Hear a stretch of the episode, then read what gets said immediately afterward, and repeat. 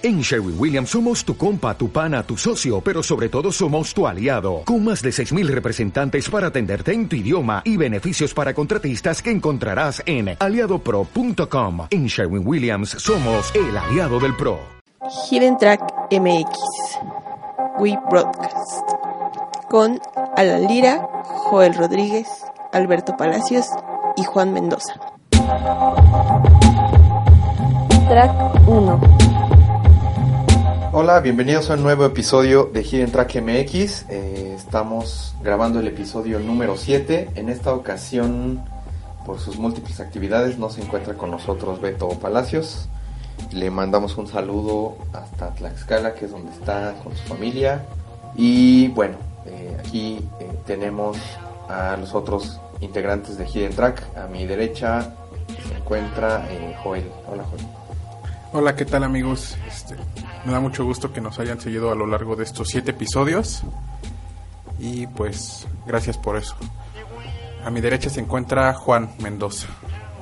Hola amigos, ¿qué tal? Buen día. Como bien comenta Joel, estamos muy agradecidos por que nos están siguiendo a lo largo de estos ya casi dos meses. Y pues nada, vamos a seguirle dando. Y pues vamos a empezar con este capítulo nuevo.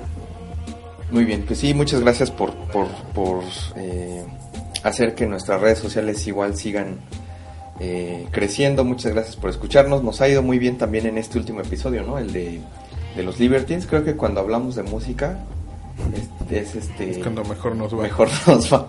Sí, como que les gustan a lo mejor nuestras historias, anécdotas. Si ustedes también tienen a lo mejor alguna idea o algún eh, una idea de algún tema que quieran que, hablemos, ya sea que quieran venir con nosotros o que nos lo propongan, también escríbanos a nuestras redes sociales.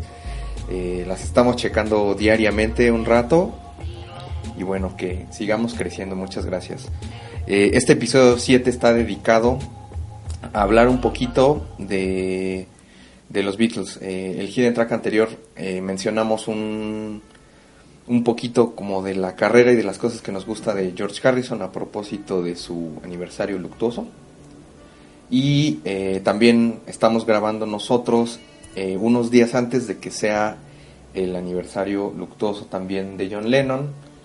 Y ese es como el pretexto perfecto para que nosotros entonces podamos desarrollar este nuevo episodio número 7 dedicado a, a los Beatles.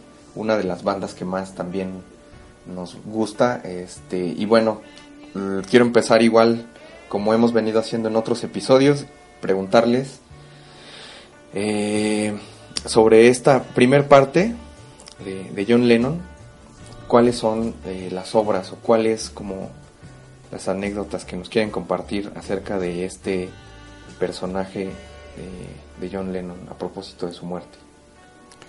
Pues bueno, yo yo creo que es el primer Beatles favorito que, cuando uno le entra a la banda, siempre el primero que, uno escoge es Lennon o McCartney.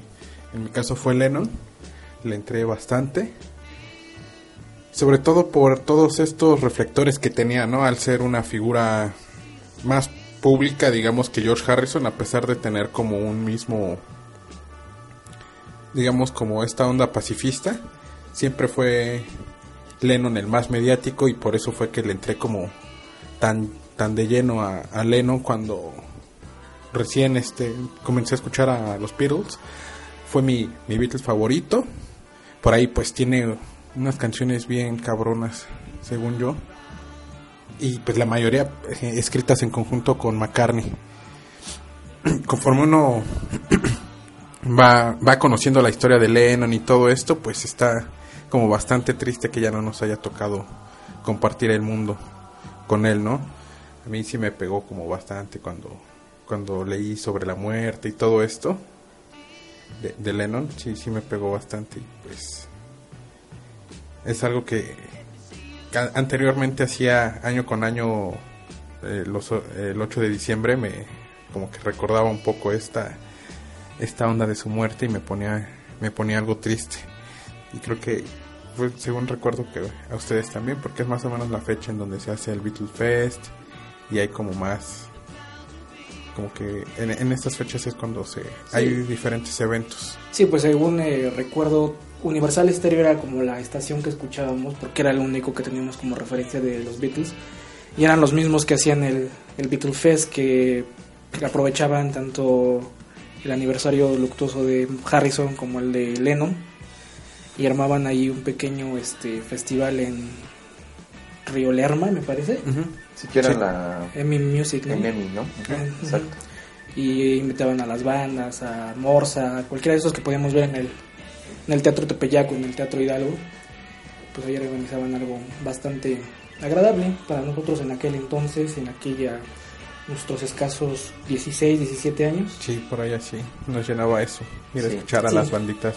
Pues ahorita ya no, igual ya no nos llena eso, pero en su momento estaba padre, digo, también Alan tuvo oportunidad por ahí de acompañarnos alguna vez a, a ver a Morsa y Five Fingers Sí. y todas esas bandas. Sí, estaba padre. Ta- Estaba padre también la, la convivencia que se hace ahí este, en ese tipo de eventos que hacía Universal. Eh, lo que estaba feo era también cuando les dejaban que se echaran sus palomazos a las personas que iban, que de repente este, ni se sabían las canciones bien y nada más guachaguacheaban y eso estaba bien cagado. Sí, sí estaba ahí medio, medio raro, ¿no? Y sobre todo por la, la edad que teníamos, pues no contábamos con nada de, De referencias. de, de referencias a lo mejor tan grandes como un señor de 50 años, ¿no?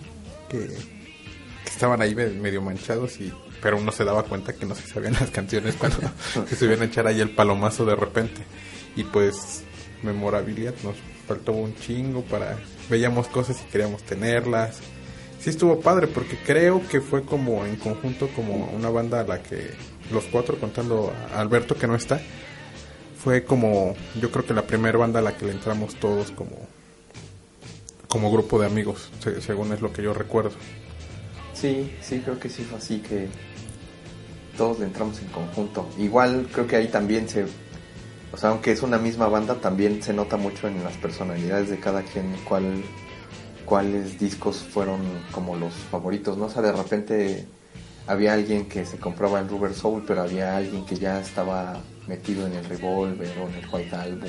sí Eso estaba padre, como poder revisar toda la discogra- discografía junta y ir haciendo como esa diferencia también entre nosotros, ver qué es lo que nos gustaba más este, de una u otra época. ¿Cuál es el disco favorito? ¿Cuáles son las canciones favoritas de, de Lennon? Tu amigo Juan. Bueno, pues yo le entré a Lennon con el Imagine. Obviamente es como el disco de, de éxitos que él tiene. Según recuerdo, más bien si mi memoria no me falla, viene obviamente Imagine, que es como un clásico, clásico de Universal. Sí, Este, ¿qué más viene? Give Us a Chance, eh, Cold Turkey. O sea, vienen bastante can bastantes canciones. Este, es un disco muy muy bueno si apenas le estás entrando como esta onda de Lennon porque pues finalmente es el disco de éxitos. Bueno, también está Double Fantasy, que es justo el el último disco que, que graba. Son como de los que más recuerdo. eh, mi canción favorita de Lennon en estas épocas es Us a Chance. No sé por qué. como que no sabes por qué. No sé, por la onda de la paz. Navidad, No, ese es Merry Christmas. pero sí hay una parte, ¿no? No, ¿No? no, no. no. Merry Christmas sí habla completamente de la Navidad. Ah, ya sí, perdón, estoy confundiendo. Estaba- Estaba ahí como formando yo un intro dentro de mi cabeza como un mashup de canciones. Sí, sí, tienes razón. Pues son como... me- Ah, Jealous Guy también es de mis favoritas. Just, los- just Like a Just Star Like Right Starry Over. Over. También es como de otra de mis canciones favoritas. Pues yo creo que yo, el primer disco como solista que, que le entré de Lennon fue el Plástico No Band, con esta, esta alineación, poco después de separarse de, de The Beatles, en donde todo lo quería hacer con, con Yoko. Tiene pues ahí unas canciones que me gustan bastante, yo creo que incluso mi favorita de Lennon como solista, la de Working Class Hero, que viene en este disco, fue una buena oportunidad para, para haberlo conocido en esta nueva etapa que tuvo como solista en donde ya podía ser como más libre, ¿no? Hasta cierto punto donde no abandona nunca el, el sonido que alguna vez tuvo con, los Beatles como tal. Y pues la verdad es que como solista ya después de conocer como, como muchas cosas es que no me gustó tanto ya después. En, en un principio cuando fue mi Beatles favorito y todo eso, pues sí le entré como a- no, en ese momento no recuerdo si a toda su discografía como tal, pero sí me quedo con el Lennon de los Beatles. como- Pero ¿por qué ya no te gustó? pues no sé, yo creo que es como esa etapa de la vida en la que conoces una banda o, o tienes un artista favorito y le entras como mucho, ¿no? Y ya después que conoces más cosas, como que dices, bueno, sí está padre, pero, pero ya no tanto. Creo que a mí me pasó eso como, como esa etapa de madurez, de musicalmente hablando, donde ya como que no me gustó tanto. Digo, no, no es que no me guste, sino que más bien ya no lo escucho tanto, ya no es el tipo de música que escucho para ir al trabajo o cosas así. Es más bien eso, ¿no? Ahorita ya me se me haría como pesado incluso aventarme a lo mejor un disco completo de Lennon como solista. Por eso es que yo me quedo con el con el Lennon de los Beatles con los rolones que tiene por ahí, ¿no? Creo que los cuatro, ¿no? A los cuatro nos pasó lo mismo. Eh, le entramos, eh, pues se fue como que lo que lo poco escuchábamos, nosotros tres tal cual, porque Alan sí estaba escuchando ya otras cosas. Yo era, yo era indie, güey. Entonces nosotros sí, sí le entramos bien, pero llegó un momento en el que pues vimos que había más allá de los Beatles Sí, y cada quien fue dejándolos, pero como a, a su ritmo. a su Sí. ritmo exactamente. Creo que yo fui el que más me tardó en dejarlos. Todavía Sí. no los dejas. No, sí, o sea, es lo que comenta Joel, o sea, yo ya no, o sea, yo ya no es una música que, que te pueda escuchar cuando voy al trabajo. O sea, Los Beatles son como los Reyes Magos de nuestra infancia. Crecimos bien felices con ellos y ya de repente Sí, ya no. Sí, ya. ya no nos emocionaron tanto. Sí, exacto. Ajá. Digo, de repente, no sé a ustedes si les pase lo mismo, pero escuchas una canción por ahí en el radio o en cualquier lado, alguna canción chingona de los Beatles, y sí te emociona escucharla. A mí me, a mí Sí. me Sí. pasa mucho. Quizá porque ya no los pongo tan, seguido, Sí, exacto.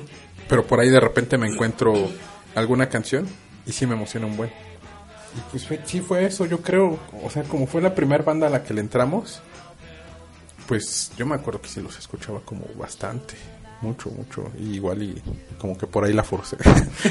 creo que también eso pudo haber pasado, ¿no? No, no, no sé exactamente, pero, o sea, siempre yo creo que va a ser mi banda favorita, pero, pero ya como con un cariño especial, es como, Sí, es como lo que comentas de los reyes, o sea, sabes que no existen, pero es un cariño que les tienes. Sí, es- eh, con los virus me pasa eso. Ya no los escucho tanto. Ya no- a lo mejor cualquier fan que, que me esté oyendo va a decir que soy un pendejo por decir que por ahí mencionaba a la Navidad, esta canción de Give Peace a Chance. Pero sí va a ser mi banda favorita siempre. Y eso es algo que. O sea, a mí cuando me preguntan cuál es mi banda favorita, yo creo que ya ni siquiera tengo que mencionar a los Beatles porque yo supongo, yo supongo que es la banda favorita de todo. todo el mundo. Sí. Y por eso siempre quedan fuera de todo tipo de listas cuando alguien te pregunta, no, pues una lista de canciones, no sé, tristes, ¿no? Por ejemplo, como, como el podcast pasado que hicimos. Pues siempre va a haber una canción ahí. Beatles, sí. O sea, para cualquier playlist, para cualquier momento de la vida, siempre van a estar ahí. Y por eso es que ya a lo mejor no los menciono tanto, porque doy por default que es la banda favorita de todo el mundo y que si no es así, debería de ser. Sí, en mi caso, por ejemplo, igual creo que no, no es este algo que yo escuche Lennon en específico.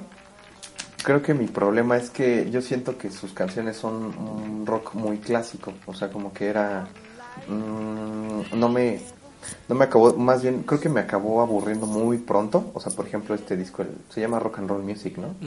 Ese fue un disco que, por ejemplo, en su momento, que son cuando se remasterizó hace ya como unos 12 años, lo pude escuchar completo. Me emocionó, pero la verdad, eh, pues mm, yo creo que la emoción me duró un par de semanas y después dije, híjole, no. O sea, está padre, entiendo el valor de las canciones de, de Lennon, pero en realidad no, no es algo que, que, que le haya entrado, a diferencia que, por ejemplo, la discografía de Harrison o de McCartney, a esa sí, o sea, sí me clavé más como en, en escuchar, porque creo que es lo que igual ya comentábamos en algún podcast anterior.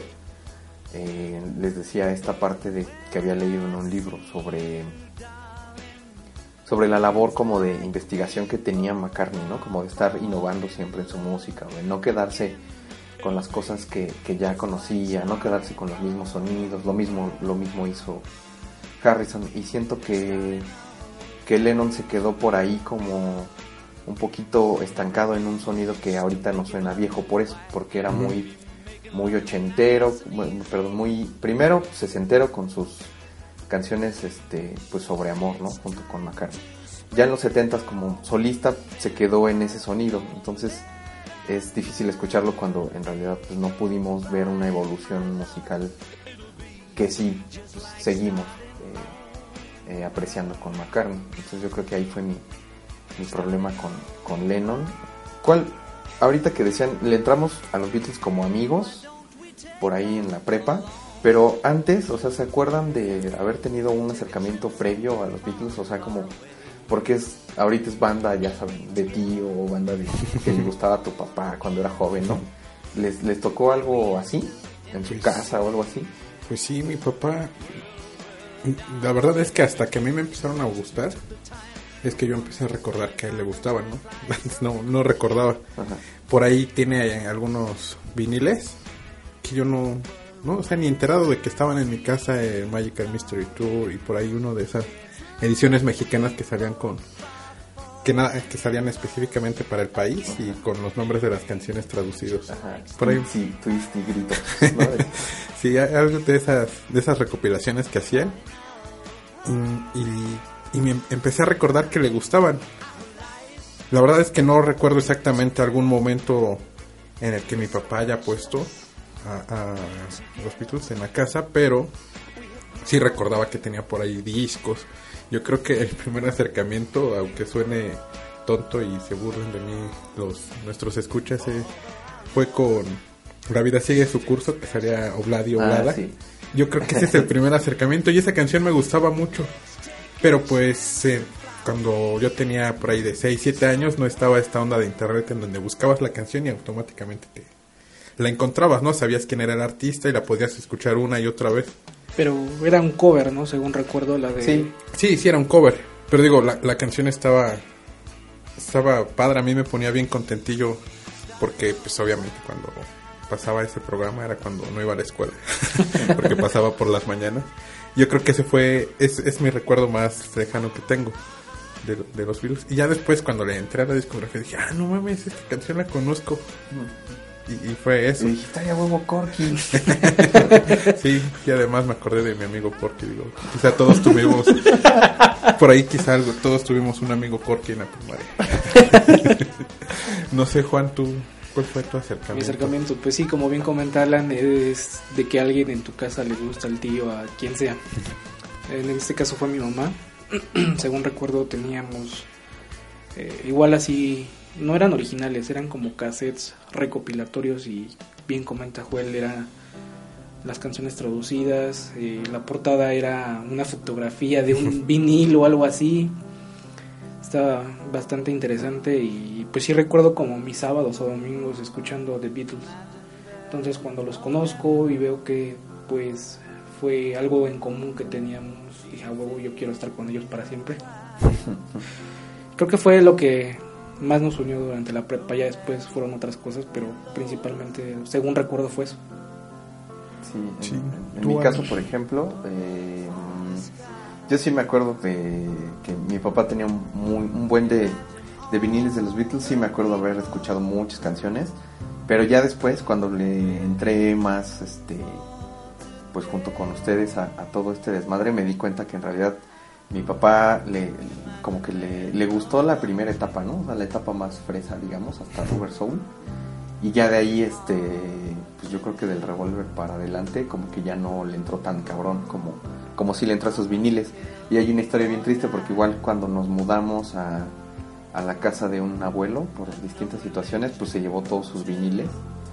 Este, y en un fin de semana que salimos o algo pasó, no recuerdo muy bien, este, cuando regresamos a la casa, uno de sus hermanos, o sea, mi, mi tío, había tirado un buen de, No.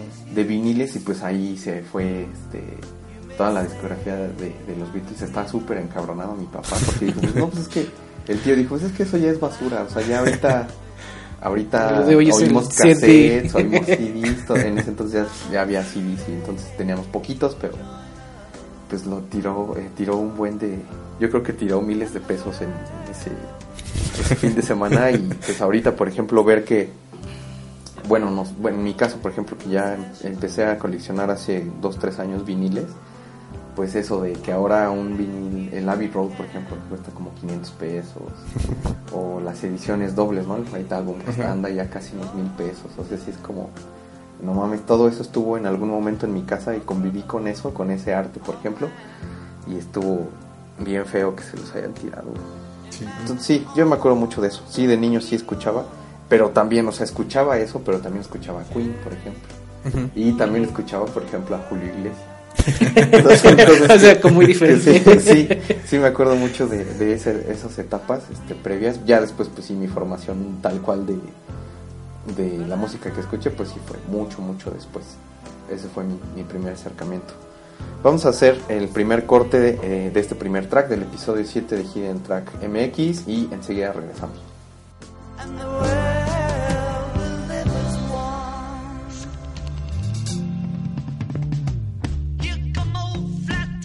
Track 2. moving up slowly.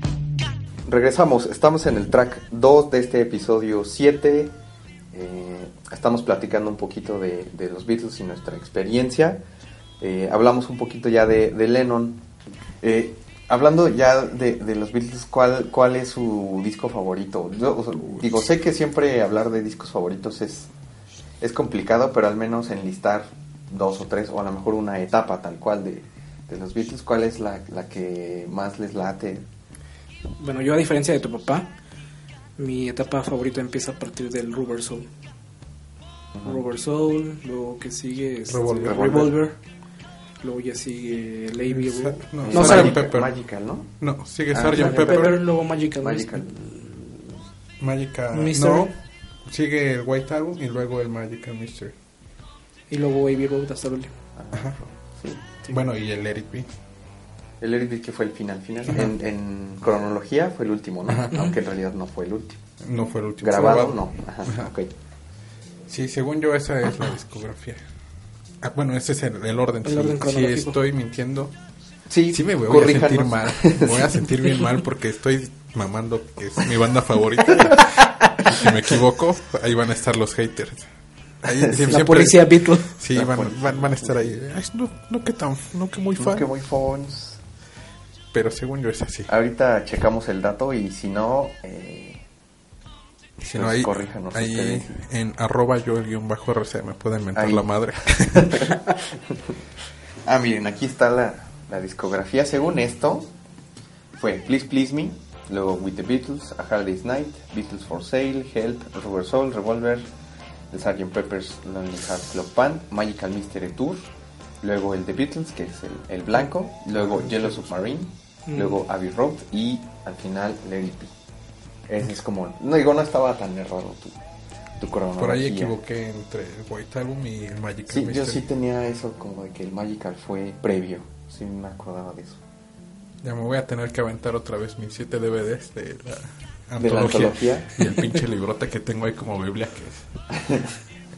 que También de la antología, no sé. Te, te digo, o sea, empecé a consumir como muchas cosas. Sí, ahí ¿no? está. Tú, tú, por ejemplo, que compraste la antología, tú, amigo Juan, que también compraste una caja, ¿no? De remasterización. Los remasterizados de, ¿Qué traía esa caja? del capítulo. Capitol Records, que eran... Ah, sí. Eran los cuatro primeros discos, la versión de inglesa. Ah, ok. Era Meet the Beatles, algo del un disco que no me acuerdo cómo se llama. Solo recuerdo que era 65. Sí, es, es el previo al Rubber Soul, según yo. Que es como un recopilado de esos cuatro primeros discos, ¿no? Ajá, algo así. Y de los otros dos no no no, recuerdo muy, muy bien. bien. Ok. Pero bueno, entonces tu, tu etapa favorita es esta. Es A que yo, de- yo digo, tú dices que es del Rubber Soul Del en Rubber Soul adelante, por acá. pero yo creo que Revolver. se, se divide exactamente con el Yo Revolver. también creo que Pero es el que el- Revolver para acá es Ajá. otra cosa. El Rubber Soul fue cuando te diste Es una como transición. la evolución. Sí no hay, sé, a mí también me sigue sonando como muy meloso. ¿Crees? Sí, me sigue sonando a canciones contentillas. digo por ahí, no, no me acuerdo exactamente de, de todas las canciones, ¿no? Pero no, no ubico alguna que, que ya sea como esa transición de- en el Rubber Soul. Quizá por ahí Norwegian Good. Es la que te iba a Esa decir. puede, puede Puede sonar como a transición. Pero según yo es el Revolver en adelante o el Rubber Soul para atrás. Sí, yo también estoy de acuerdo. Por ahí sí, en algún momento yo no me acuerdo si comentaba con ustedes que el Rubber Soul sí se me hace una, un, un, digamos, una leve transición entre sonido y sonido porque, digo, aunque en realidad las canciones siguen teniendo la misma estructura, o sea, es decir, duran dos minutos y cachito, ¿no? Tienen temáticas ahí como medio tristonas y eso, pero había algo que sí hacía Diferente. diferencia. No sé por qué yo sí sentía que, por ejemplo, la Think for Yourself de Harrison era un poquito distinto a lo que escuchaba antes en, en y en, discos anteriores. Eh, no sé. Si mal no recuerdo, creo que es cuando empezó a utilizar la citara, ¿no? Mm, sí, en Norwegian Good Mm, es la no, primera canción en donde lo ocupan. Y yo creo que, que igual y ese cambio o en el sonido se ve influenciado directamente porque conocieron Harrison. la mota en esa etapa en el- para el Rubber Soul. Yo creo que fue ahí directamente. y sí, esa fue la primera canción en donde ocupan la, la citara en, en Norwegian Good. Que esa canción yo creo que sí está, es de mis favoritas. Me, me gusta bastante. A pesar de que yo, por ejemplo, sí le entré igual y y no, no en orden a su discografía, pero sí me empezaron a gustar. Yo recuerdo mucho que Alan tenía un Beatles y tenía un Dixman, creo, que nos prestaba. Ah, era de una amiga que a su vez me lo prestaba a mí y yo se los prestaba a ustedes. Y entonces oíamos mucho ese disco. Me acuerdo Sí. que tenía eh, el Beatles. Y fue como le, le fui entrando. Mm, También una de las razones por las que le entré quizá a esa primera etapa fue que alguna vez cuando conocí a Alberto, alguna cosa mencionamos de the Beatles. Dije, ah, yo tengo un disco allá en mi casa, creo. Y me llevé el disco doble con los con todos los singles, el rojo. El rojo, que el, el rojo y azul, ¿no? Ajá, había Ah, el dos rojo y el azul y yo tenía el rojo. No sé cómo estaba en mi casa, era de mi hermano. A mi hermano nunca le gustaron los Beatles, pero era de él. tenía por ahí varios discos dobles bien chidos. Y llevé ese disco y entonces lo escuchábamos una y otra vez entre clases o en clases. y, y por eso fue que me, me gustaron tanto en esa primera etapa. Ya después, pues evolucioné y ya me hice más de la segunda etapa, que es- según yo es la más chingona. Sí. sí, Sí, hay es- como de todo. Pero, o sea, dices que de Rubber Soul para adelante, pero de toda esa, de ese bonche de discos, ¿cuál es el, o cuál dos o tres tienes favoritos? Yo creo que AB Road y el álbum blanco. Esos son, Son tus los dos favoritos. Sí, que aunque ya habíamos mencionado, ¿no? El AB Road es como el que te da más nostalgia porque sabes que ya es el fin, tal cual de... Sí, está de bien lo que ellos eran. Ese Pues ya. disco sí me pone como triste. Sí. Sí. Sí, ese es, es, es muy buen disco, pero sí, no sé, como que se siente ahí como... Sí, siempre tal Digo, cual. en sí. el Let It Be yo creo que tiene muy buenas canciones, pero no nos gusta porque se siente como ese ambiente medio pesado, incluso en el sonido del disco. Ajá. Sí, sí, siento que es como un disco gris, pero Ya fue más muy, por... Fue muy forzado el disco. Pues no, ni siquiera siento que fue forzado, fue que se siente como hasta la tensión en el sonido, no sé. Te digo, me gusta mucho, tiene canciones muy chingonas, no me gusta mucho Two of Us. Me- me- Sí, esa canción. está, está bastante chida, pero no sé, ese disco lo veo y como que me deprime. Más que el, que Road, el Heavy Road se me hace melancólico. Pero sí, el, el Eric B. ahí como que, como que siento que es un disco gris, como que un disco que no debería de existir. sí, sí está triste. Sí. Y bueno, pues el álbum blanco está perrísimo. Eh, Ahí sí coincido con Juanes. Me, me gusta ¿Dirías que bastante. entonces ese es tu favorito, el, el blanco? No. no, no puedo, no puedo decidirme por un disco favorito, la verdad. Es, es igual que Juan. Me gusta mucho esa etapa, la segunda. Pero de repente digo, no manches, el Please Please Me está bien bonito, ¿no? Me gusta mucho el Please Please Me. De, lo, de la primera etapa yo creo que sí me quedo con el Please Please Me. Definitivamente es el que más me gusta. Tiene canciones que me gustan bastante. There's a Place. No, man, está- es de esas canciones que, que no ponen tan seguido en, en Universal. O ya, no sé, ya tiene mucho que no escucho Sí, quién sabe.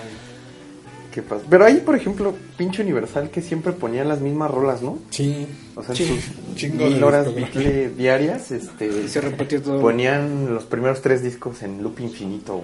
Yo creo que hasta la fecha sigue así. Pero hasta, o sea, eran los tres primeros, pero como las, las más feitas. No sé, There's a Place nunca la escuché. Las más conocidas, ¿no? Mm, Pues las más, las que más Sí, le conocen, al, las que más le gustan al güey ese, yo creo. O sea, ya deberían de hablar con él, gente de Universal, y darnos un programa de la hora Beatles. la hora Beatles con Hidden Track.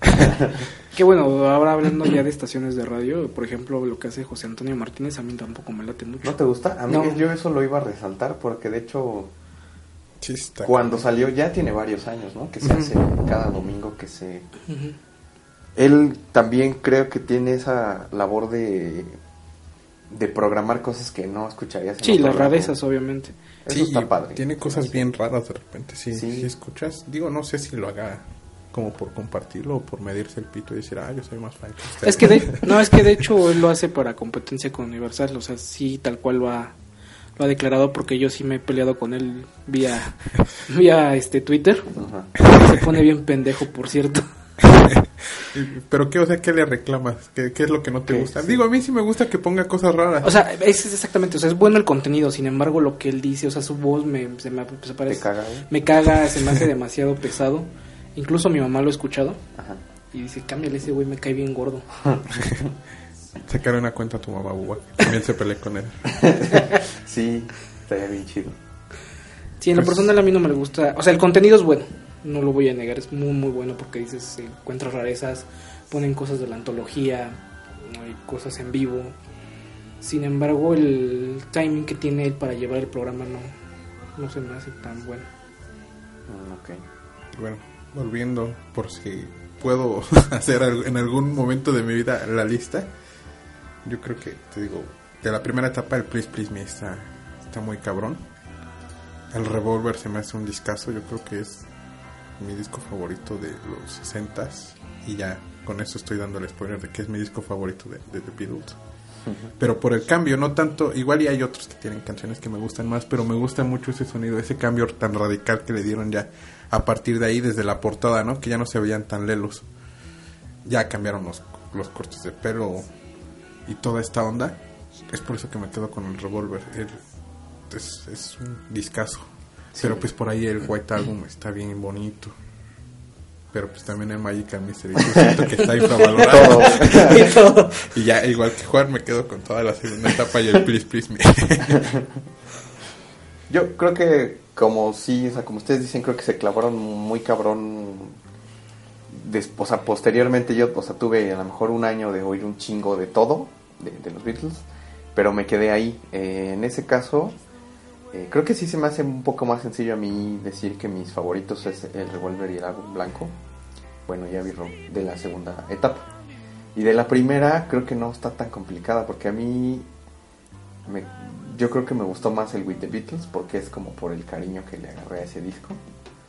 Y este con el A Hard Day's Night. Creo que esos son como los mis dos favoritos de la primera etapa. Eh, sobre todo eh, With the Beatles porque sí me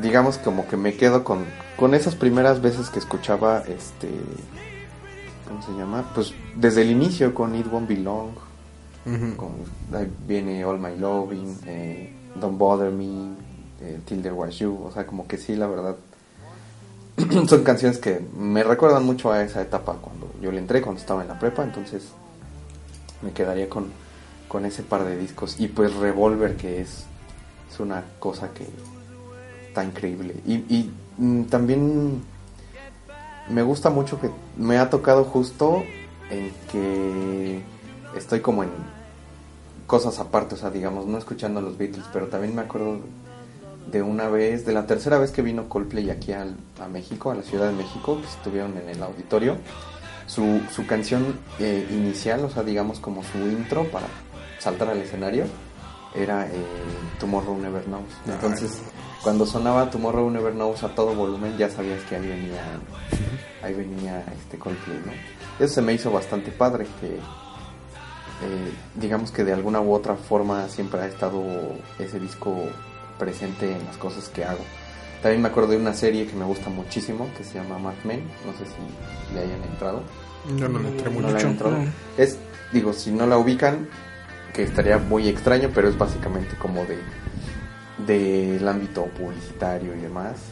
Eh, tiene unas, co- unas cosas eh, sociales que vale la pena a lo mejor checar después, que está, está bastante buena.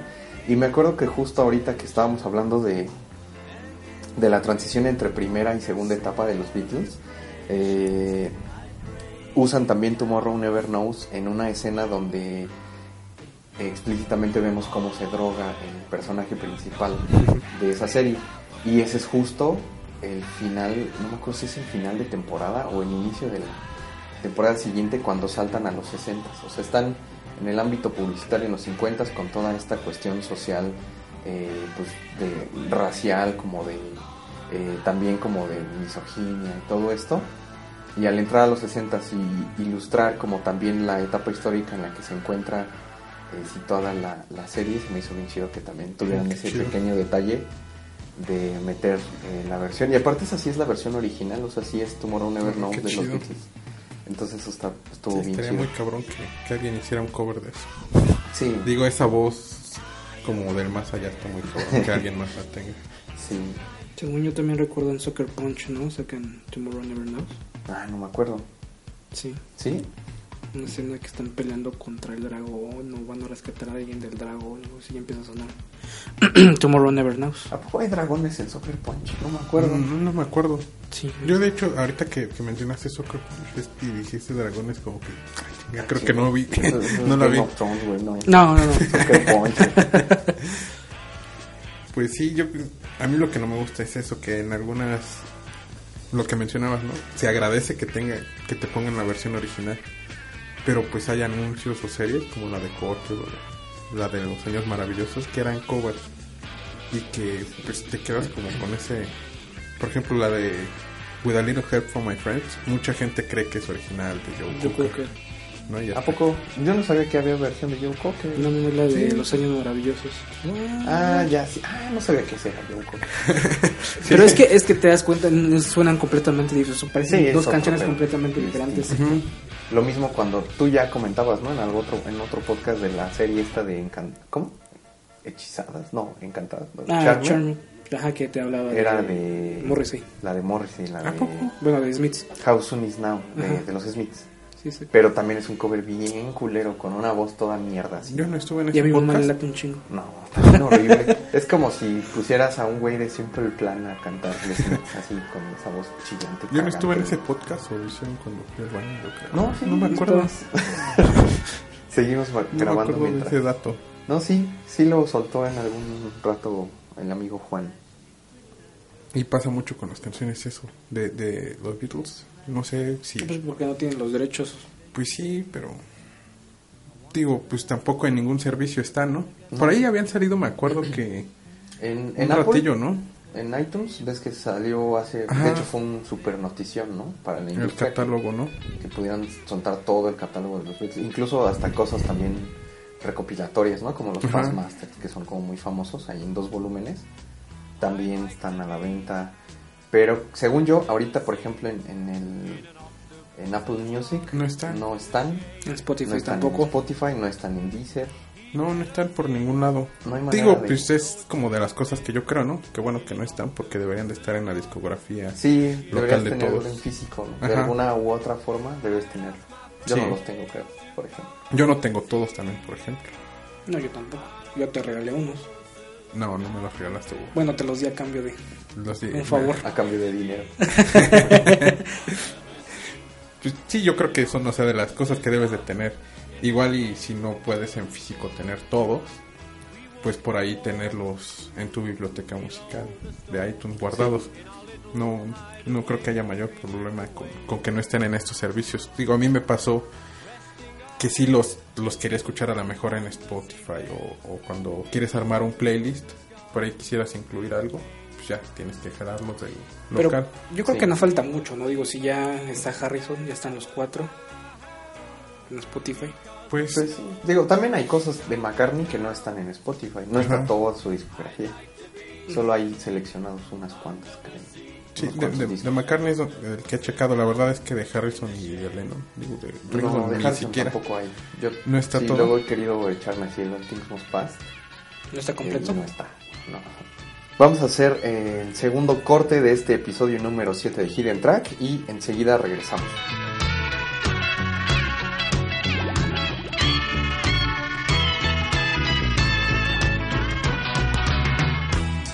Track shout 3. and swim about. Regresamos, estamos en el track eh, número 3 de este episodio 7 dedicado a, a los Beatles. Eh, les quiero preguntar cuáles son de las cosas ahorita que decíamos que los servicios de streaming eh, de música pues no, no tienen todas las canciones, la discografía es muy complicado conseguirlo si es que no tienes tu copia eh, pues en físico, ¿no? De alguna manera en CD, que hay como miles versiones, miles de versiones remasterizadas y que en mono y que en estéreo y que en 5.1 canales y que con una portada alterna y que del país de que de Holanda y que de Alemania y que el británico, el gringo. Hay como una cosa que por ejemplo yo cuando lo empezaba a entrar eh, a, a los Beatles era que no entendía bien la diferencia entre comprar un disco eh, importado del Reino Unido o comprar la versión gringa, que básicamente pues, los ves y, y es lo mismo, ¿no? O la Pero ya. ¿eh? O la nacional. la nacional. Pero ya cuando te das cuenta que, de- que por ejemplo, sí había una diferencia, por ejemplo, en Rubber Soul, ¿no? Que por ahí quitaban, creo que Nowhere Man, cosa- Drive Ah, My sí. Car. La- Oh. No venía Drive My Car en la versión gringa, pero en la versión este inglesa traía tres canciones extra. Entonces decías, ¿qué, qué, qué pasa? No? no no entendía bien como que qué onda con eso. Este de las cosas eh, que tienen en físico de los Beatles, ¿qué son las cosas que más aprecian? Ya sea memorabilia, discos, LPs, viniles, este, no sé, juguetes o algo, ¿qué, qué es lo que más, este, qué, qué se acuerdan que compraron con mucho cariño y que guardan con mucho cariño de los Beatles? Pues en su momento yo compré playeras igual ahí en los conciertillos esos que íbamos allá a Hidalgo. Como dices, te- tengo el- la cajita esta del Capitol. Tengo una serie de, de muñequitos, son los cuatro, no sé de, de qué serie son, Joel. Que también tú los tienes. ¿Son de, la, de los Beatles Cartoons? Ajá, sí, sí, son los Beatles Cartoon. Pues son, son de ahí, digo. Tú te compraste una edición, hasta en los pinches juguetes había ediciones diferentes. Tú te Sí. compraste una que trae un cocodrilo. Exacto, y- porque tú la compraste por separado, Sí, ¿no? yo compré todos por separado. Y yo sí compré la cajota, que por cierto aquí el buen Alan hizo favor de abrirla, yo nunca la iba a abrir, pero la abrió. Ah, sí, ¿verdad? Ah, sí, ¿verdad? Sí, cierto. Si quieres, abre mis amigos edición especial de Mario. La abrió de una patada. No, se la presté para un proyecto. Este, Sí. también, también, ah, también tengo de esa, de ese mismo tipo de, de juguetitos. Salió otra versión del Yellow Submarine, de ahí nada más compré a, a Ringo junto con el submarino. Mm, Qué sí, chido, cierto. esos No me acordaba de esos, estaban bien padres. Sí, creo que los he visto por ahí en Cuapa y, Yo ya tiene mucho que no veo eso. pero en galerías, no en el bazar, en galerías. Sí, en, en la, Este, en la juguetería. esta, ¿no? Exactamente, en Recorcholis o No, no, no. Este, es- confeti. es de. Los arcades. confeti, creo, ¿no? No recuerdo. Creo que se ¿Cómo llama confeti. la- un Está- chingo que no voy a Copa. Yo, yo fui hace poco, pero no me acuerdo. Este, esa tienda está padre porque tiene un buen de opciones, ¿no? Pero de Simpson, O sea, de, de todo, o sea, de Scarface. Si quieres de películas, de bandas, de videojuegos, incluso, por ejemplo, ahí yo vi unas eh, unas figuras de acción de Resident Evil 2. Ah, así a Leon S. Kennedy, en, así con su trajecito de policía y su chalequito. Y, estaba bien chido, tiene muy buenas opciones. Sí, sí, sí, es bastante buena esa tienda. Sí, Y por ahí tengo también el- los Funko Pop de, de The Beatles. Solo me falta Paul McCartney, por cierto, si alguien lo tiene, pues quiere venderlo. Es lo único que me falta. Escri- escriban a, a Arroba- arroba- Ruber, Ruber-Saul87. Muy bien, ahí escríbanle al buen amigo Juan. ¿Alguna, ¿Algún otro artículo, Juan, que tengas? Pues discos originales, obviamente, también. No, no, no completa la discografía, uno que otro. Este, por ahí tengo en original el With the Beatles, Sgt. Pepper, que bueno, se lo di a Will. Magical Mystery Te lo también, diste repito por no dinero lo también. también por dinero. Este, el Help también se lo di por dinero. Creo que fueron tres los que No, fueron esos dos nada más. Son los únicos que tengo. Entonces tengo. No, no es cierto, sí tengo más. Este. Luego le compré el Sargento Pimienta. Eh, Abbey Road. Let It Be. Creo que son. Y Love. Que ese lo compré. Que es el que. del- El del El soundtrack espectáculo de- del Cirque du Soleil. Cirque ¿no? du Soleil. lo compré más por. Ah, está bien bonito. Por nostalgia. sí no, está, y está bueno. O sea, la verdad es que no me arrepiento. Está- no me arrepiento de haberlo chingón. comprado. Está muy, muy, muy También bueno. hubo varias versiones de ese disco, ¿no? ¿Cuál tienes? Porque había una edición sencilla, había una edición que traía uno en disco en 5 puntos canales y había otra, según yo, que salió después cuando ya trae el show, creo, o Ah, algo no. así. Yo de ese, ¿No? de ese ya no, No me acuerdo. Yo nada más sabía No de esos dos. El No. sencillo Ah, y el de ok. 5 Tengo el sencillo. El de Sí, 5.1 el de está 5.1, chingón. Ese, ese es el que yo compré. Sí, está muy chido. Sí, sí, Sí. sí, escucha muy, muy chido. Y la verdad es que las versiones de ahí no tienen desperdicio. A mí me gusta mucho. No, sí, es muy, Está muy bueno. padre. Yo creo que es de, la- de los pocos recopilatorios que me gustaron así mucho, mucho. Mm, Porque nunca estoy contento con lo que recopilan. Pero ese es muy bueno, sí. sí, ese, ese me gustó mucho. Y salió que hace siete años No, más. más. No más. Como por el 2005, una onda así, no 6. Sí, yo creo que unos, Diez. ajá, unos 9, 10 años. Pues sí. Más o menos. ya, ya existía la RR que hicieron una reseña sobre el disco. Mm, sí, cierto. Sí, ese, ese me acuerdo que me tocó como justo cuando le estaba entrando bien cabrón a los Beatles y lo compré. Y sí, sí me, me gustó un buen. Y bueno, también la, la Rock Band, ¿no? que ya lo hemos comentado. Que este. Ah, pues Ah, te compraste compa- Yo sí la compré. bundle ¿no? Sí, con los instrumentos, Con los ¿verdad? instrumentos, ajá. Qué bonito diseño del el bajo de McCartney. Sí, está bien bonito. dentro. Y, y ya después vendían las guitarras de Lennon y de Harrison, creo, ¿verdad? Por separado, Nunca las vi. según yo. Aquí en No México sé. yo nunca las Sí, vi. yo, de hecho las vi en Copa alguna vez hace, hace tiempo. Sí vi la Rickenbacker y la de Harrison, que era una Gretsch, creo, ¿no? Pero sí las vendían por separado. La de Lennon no recuerdo exactamente, pero la de Harrison sí, estaba. Y la batería estaba bien bonita. Ah, sí.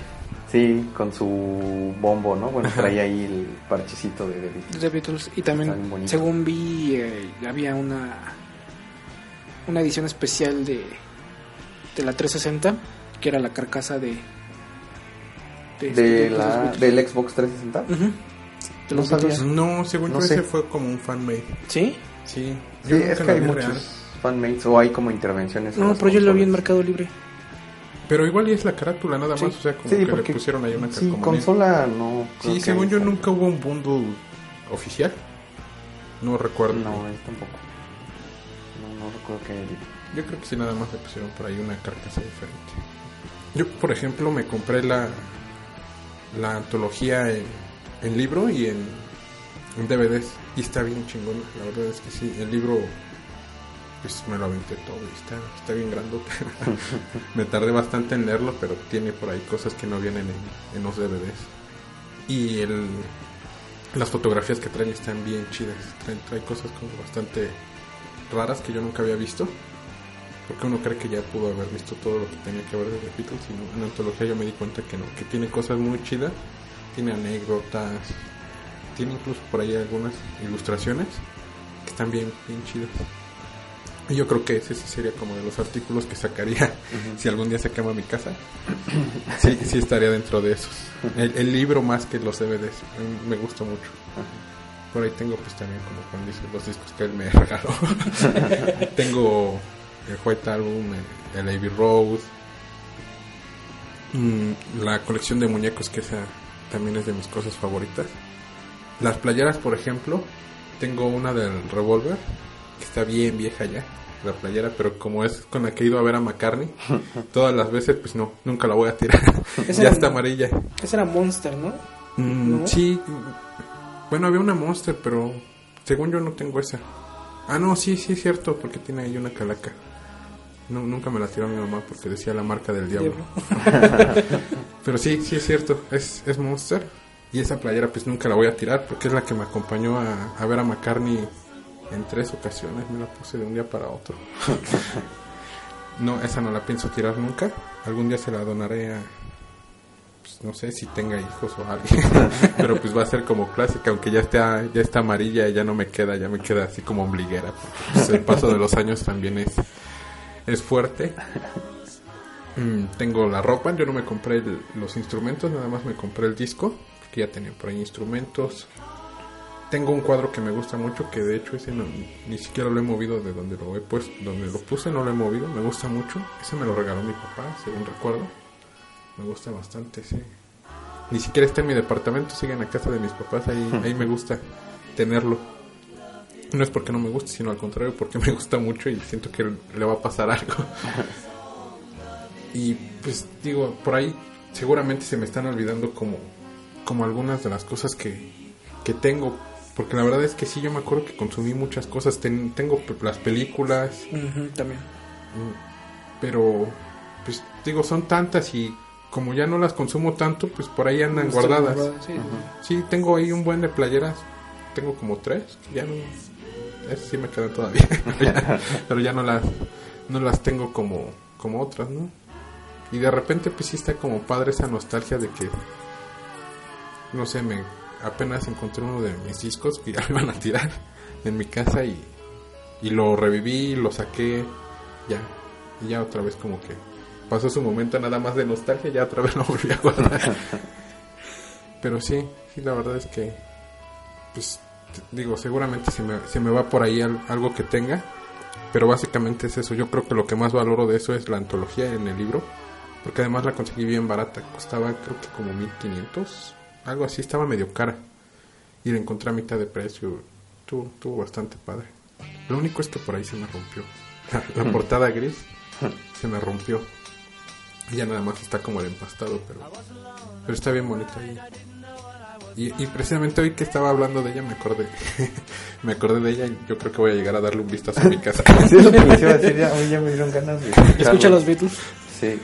Tú, Alan, como que, ¿con qué te quedarías de lo que tienes? Pues tengo muy poquitas cosas porque eso que, que dicen, o sea, sí me clavé, pero pues creo que solo duró un rato mi super fanatismo. Ya después, obviamente, pues son bandas que se te quedan y entonces tengo muy pocas cosas y extrañamente me he ido deshaciendo de algunas. No me acuerdo a quién le vendí de ustedes a un- una figura también de estas que comentan. Ah, el Ringo yo me lo a. Ringo, ¿verdad? Ah, sí, cierto. Sí. A Ringo Me vendiste vendí. el With the Beatles. te vendí mi With the Beatles versión del Reino Unido. Este, debo tener por ahí algunas cosas guardadas de The Beatles. La verdad no recuerdo muy bien qué es lo que me quedé. Creo que tengo un Lennon también de estos que dicen. Que ese fue un regalo que me dieron. Pero no. No Funko. Eh, ah, no. Curiosamente las cosas más de coleccionismo que, que he comprado de los Beatles no son para mí, son para. Katia, mi novia, que, que estuvo de invitada en el podcast anterior. Este le regalé el Funko de, de George Harrison y también en alguna ocasión le regalé el Abbey Road en, en versión vinil con el arte y todo así bien bonito. Pero sí, es raro que yo casi no tengo cosas de los. Digo, sí tengo, colecciono cosas, pero creo que de otras bandas tengo muchas más. Como pues, de Blur o de Radiohead, que tengo toda la discografía en box set de lujo y eso. Pero no, creo que ahí sí amigos. No, casi no tengo cosas. Yo, yo como que recordaba que alguien tenía la última que salió con todos los discos, es una caja negra. Ah, la caja negra. Yo como que pensé que Juan la tenía. No, pero yo la quiero comprar. Ahora que estamos hablando de Beatles. Ya Yo para la- con, tu, con tu aguinaldo. Sí, aguinaldo. sí, porque o sea, a mí nunca me ha me han dejado de gustar. Digo, si, si alguna vez me tatuó una frase, seguro va a ser eh, And in the end, the love you take is equal to the love you make. Seguro sería esa. Porque no he encontrado como. Digo, me, me encanta Blur, me, me gustan muchas bandas, pero no he encontrado como alguien. Yo, yo creo que por la etapa en la que entré, como esa adolescencia, me hice tan fan. Nunca me he identificado como tanto con una banda. Digo, o sea, me gustan a mejor ahorita otras bandas, ¿no? Pero nunca he encontrado como ese sentido de pertenencia tan fuerte que tuve con, con The Beatles. Por, no sé, es- se- seguramente fue porque fue como bien la primera banda a la que entré de la nueva música que, me- empezó a gustar. Quizá por la edad, no sé, pero es yo creo que sería eso. Y la verdad es que igual y aunque ya no consuma tanta música, seguro si viene McCartney. Lo iría a ver. A Sí, Ringo ¿no? ya no, Ringo sí está. No, Ringo está de Tú sí has- chingada. yo, por ejemplo, ¿ustedes sí han visto a Ringo cuando ha venido? No, Tú Sí, sí, nada más, ¿verdad? yo me quedo con tu experiencia. Ha, ve- has No venido a ver. dos, ha venido dos veces, ¿no? Solito. Sí. Sí, ah, creo que de hecho este año estuvo, ¿no? Ya me acuerdo. Ringo, ¿cómo se llama su banda? Angie All Stars. Ah, he's- No, All Star Band. ah, no, ah, sí, sí, All sí. Star Band. Ah, sí, cierto. Y está de la chingada, o sea, Ringo toca como tres canciones y todo lo demás son una bola de viejillos ahí que, yo digo, seguramente sí son estrellas, como lo dice el nombre de su banda, pero no, está, está bastante ¿Y feo. qué, qué, qué tocan? Pues es que no conozco las canciones. Iba con alguien que me dijo, ah, ese don es no sé, una banda. Pero no son ni siquiera bandas como padres o que me podrían gustar. Son, tocan realmente más estos güeyes de su banda. Ringo toca pues, de, de lo que él tiene, toca como dos de The Beatles y de su discografía como solista, pues nada más me acuerdo que toca Photograph. la verdad es que me la pasé muy mal en ese concierto y, y según yo, te digo, Ringo toca la batería creo que en dos y canta en otras dos y ya. O sea, está bastante deficiente ahí su espectáculo y no lo volveré a ver. McCartney sí, Sí, McCartney sí es otra onda. Sí tuvimos la oportunidad de verlo en 2010. 10. Juntos. Las últimas dos ocasiones que vino, Ah, sí, a ver. al ¿no? Azteca también fuimos Al nosotros. Azteca, al Foro Sol, la Foro primerita, la primerita vez que nos tocó verlo. Pero estábamos los cuatro juntos. Estábamos todos juntos, estuvo Sí, bastante ese, padre. ese es el concierto en el que más he llorado yo. Sí, estuvo Incluso bien creí chido. que me iba a desmayar. Estuvo bien cabrón. Sí, Sí, estuvo sí. bien bueno. Y bueno, en el Zócalo, que es un concierto gratuito que también estuvo bastante padre. Sí, Yo no fui. ¿Ustedes fueron? No, él, tú Yo fuiste, fui. ¿no? sí, yo, sí Yo lo vi en la tele. En, por la tele. internet. Fue, cuando vino al Azteca. Que... Sí, Sí. Al Azteca mm, tú fuiste. Sí, yo fui con mi hermano, estaba hasta las gradas y ustedes sí estaban Estábamos en, en la cancha. en cancha. ajá. Ujú. Sí, porque también pagar hasta adelante estaba medio cabrón. Estaba bien cabrón. Costaban 10 mil pesos, ¿no? Los Ajá. tickets. Sí, digo, ni que fuera todo blue. Ni Blur cobra eso. Pero sí, sí tuve oportunidad de irlo a ver al Zócalo también. Estuvo bien aperrado de gente, pero, Sí. pero estuvo bien padre. Me gustó mucho ese concierto. A mí también me gustó mucho. Creo que, o sea, aunque yo lo vi por internet, este, me gustó más que el del Estadio Sí, Azteca. sí, es- eso es me lo gustó más el setlist. A, a mí me gustó mucho. Yo creo que, digo, la primera vez que lo vi me quedo con ese con esa impresión de que fue el mejor por todo lo que chillé ese día, porque estábamos los cuatro juntos y todo esto. Pero me gustó mucho ese de, Zócalo, creo que sido el que más me ha gustado. Sí, coincido, estuvo bien bueno. Cuando vino, sí, la última vez que vino con el Kisses on the Bottom. Ese disco está bien chido, a mí me gustó muchísimo. Yo creo que también porque soy de esa onda de pianito, guitarra acústica y letras bien llegadoras. Pero la verdad es que está bien bueno ese disco. Sí, sí, sí, ese disco es, es muy bueno. Del, del último que hizo, mí, como solista, a mí me gusta mucho el Memory Almost Fall. Ese me gusta mucho. Está, está bien bonito. Ese es como de. Igual como hace 10 años, yo creo, por ahí así. Más o menos. Ese está. A mí me gusta mucho. Pero sí, ojalá y se dé una vuelta a McCartney. Quisiera verlo otra vez. Sí, siempre es bien emotivo. También me acuerdo de la primera vez que lo vimos cuando antes del show eh, ponía una galería animada de Ah, fotos sí. de él, de los Beatles o, o de él con, con alguien, ¿no? O sea, Ajá. él con Harrison o él con, Con Lennon. con Lennon. Es, es como bien bonito ver Y, todo y el eso. momento en donde tocaba A Day in the Life y salían fotos con Lennon y cuando toca Something que fue cuando me puse bien pinche Sí. loco a chillar y creía que me iba a desmayar y no sabía qué estaba pasando conmigo. Nunca había temblado como tanto. Me puse muy mal cuando empecé a ver las fotos con Harrison. Sí. Esos momentos son bien emotivos. Eso, ese- esos momentos en donde, como dice Alan, antes de salir, sale la galería de fotos, vale el boleto ya, por eso. nada más. está, está muy padre. Sí, muy bien. Pues hasta aquí llegamos con este episodio 7 dedicado a hablar de, de los Beatles. Juan, ¿cómo te encontramos en redes sociales? En Twitter estoy en arroba ruber-sol87, Facebook Juan M. López y en Instagram igual como arroba guion ruber guion bajo 87. Un chingo de guiones. Hasta tú te confundes, ya deberías cambiar tu cuenta. Sí, ¿no? yo creo que ya para el otro año. Muy bien. Es su propósito de año nuevo. Sí. Joel, ¿cómo te encontramos en redes sociales? Me encuentran en Twitter y en Instagram como arroba joel-rc y en Facebook me encuentran como Joel Rodríguez. Y pues nuevamente gracias por escucharnos a lo largo de estos siete episodios. Esperamos que sean muchos más. Alan, ¿cómo te encontramos en redes?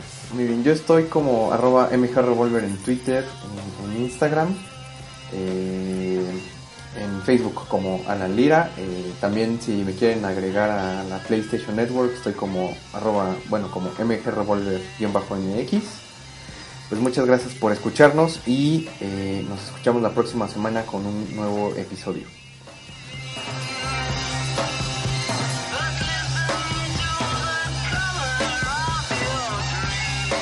Track. Eh, estamos grabando el sábado 5 de diciembre por, por la tarde. Hace un par de días se liberó el segundo tráiler de Batman eh, contra Superman, El origen de la justicia. Es una película que nos emociona mucho, creo que a, a todos los integrantes de este podcast. Se estrena en marzo del 2016, según su fecha que nos han anunciado. Hay de repente retrasos y demás, no sabemos cuál sea la fecha final y no sabemos cuándo nos llegue aquí a México, pero eh, en nuestras redes sociales ya les pudimos eh, les pudimos compartir eh, el tráiler para que le dieran una checada. Este creo que en general a la gente le emociona bastante, entonces eh, no sé qué, qué opinión les merece este segundo avance de la película. No me emocionaba tanto la película. La verdad es que no, como que yo no le apostaba mucho a la película. Sin embargo, este tráiler me emocionó bastante porque, bueno, pues ya podemos ver a los tres juntos. Eh, podemos ver también ya a Alex Luthor, Mujer Maravilla. Eh, estaba leyendo hace poco en qué momento va a perder Lex Luthor la cabellera, o sea, como si fueran luchas. Pero eh, hay que hacer un hincapié y según también de lo que he estado leyendo, él no es Lex Luthor original. Él es Lex Luthor Jr. o Alexander Luthor. Entonces no, no, no estén especulando ni estén pensando que vamos a ver al pinche villano antes. acá de los cómics. Qué bueno que me lo aclaras antes de cagar la. Este me emocionó. En sí es lo que platicábamos hace rato. eh, nos están contando toda la pinche historia Sí, en poco más de spoiler, cinco, ¿no? sí, en Sí. poco más de cinco minutos. Pero bueno, fue motivo para que muchos de los que no teníamos como mucha fe en la película, pues nos motivara a ver a ver qué chingados vamos a verla, a ver qué pasa. La verdad es que a mí Manos Man of Steel no me latió para nada, no, no sé. Yo no le aposté nada a esa pinche película, me aburrió. Soy de las pocas personas que no se duerme dentro de una sala de cine. La película me aburrió muy, muy, muy cañón. Pero pues También James Bond te, te dormiste. ¿Te dormiste en James Bond? También, ¿sabes qué? Te dormiste en Batman, güey. Yo estaba a tu lado y también te jeteaste, güey. Pero ya después vivo. ¿Cuál Batman? La, la tercera de Batman, de Chris Nolan. Ah, güey, es que no mames, me invitas al cine cuando acabo de salir de trabajar. Eh, no es una persona que se duerme en Casi el no cine, se ya duerme, salieron tres, películas. veces. Ah, ah, por ejemplo, yo coincido contigo. eh, Man of Steel es una cochinada. Y es raro porque también, así como este tráiler nos promete bastante, eh, a mí sí me prometía mucho Man of Steel. Eh, no me acuerdo si la dirige Zack Snyder Sí, también. también. Yo la verdad a ese cabrón no, no le tengo nada de respeto. Hizo, hizo Watchmen. Ay, no, no, no. Este, 300. digo, todo mundo eh, estaba súper encabronado con ese final de Watchmen propuesto en la, en la película. En general creo que tiene cosas buenas, pero es un güey que es que es súper pomposo, o sea, le gusta como que en pantalla todo sea magnánimo y todo sea una exageración brutal. Eh, también hizo 300, digo, tuvo ahí su valor, que es una película totalmente digital, al menos en, en sus ambientes. Eh, pues, es una adaptación de un cómic y demás. Creo que también estuvo bien lograda, pero porque en general el cómic tiene una historia que pues, no nos cuenta gran cosa, ¿no? Eh, Es un reto, creo, para cualquier cineasta que le den un, eh, franquicias tan importantes como Batman y como Superman. El primer acercamiento que tuvimos a, a ese mundo fantástico de, Superman, pues no nos gustó tanto. Se nos- a mí, en lo personal, se me hizo muy aburrida, muy larga. Yo creo que con 40 minutos menos de la película hubiera bastado porque es igual una película que otra vez nos cuenta el origen de un personaje y toda esta todo este desmadre que creo que ya para estas épocas ya estamos como hartos de películas que te cuentan el origen de, ¿no? Tuvimos el origen eh, pues de Batman, ya cuántas veces, ¿no? Tuvimos el origen de los Cuatro Fantásticos, cuántas veces lo hemos, lo hemos visto dos veces en pantalla. El último también muy desafortunado. Este, el origen ahorita otra vez de Superman. Entonces ya es como de, güey, ya, bájale. No es necesario contarte o colgarte del- de, la historia de origen de un personaje pues, para contar una buena historia, ¿no? En el caso de Man of Steel pasó algo similar. La primera hora, hora y cachito es como de origen y pues básicamente es una película que sí es muy desafortunada. Eh, cuando se anunció que también iba a dirigir Zack Snyder Batman contra Superman, dije, hijo, ya valió madre, la verdad no, no le veo no le veo futuro, aunque el, el, el tráiler me emociona mucho de esta última. O sea, es, es un ya vieron, es un gran spoiler, o sea, es Batman y Superman unidos contra eh, Doomsday que lo crea Lex Luthor. Y ya, básicamente solamente nos falta eh, conocer la historia y ver qué tanto desastre en la ciudad sucede. Pero ya, ya nos platicaron toda la movie, ¿no? Sí, sí, todo está contado en ese tráiler.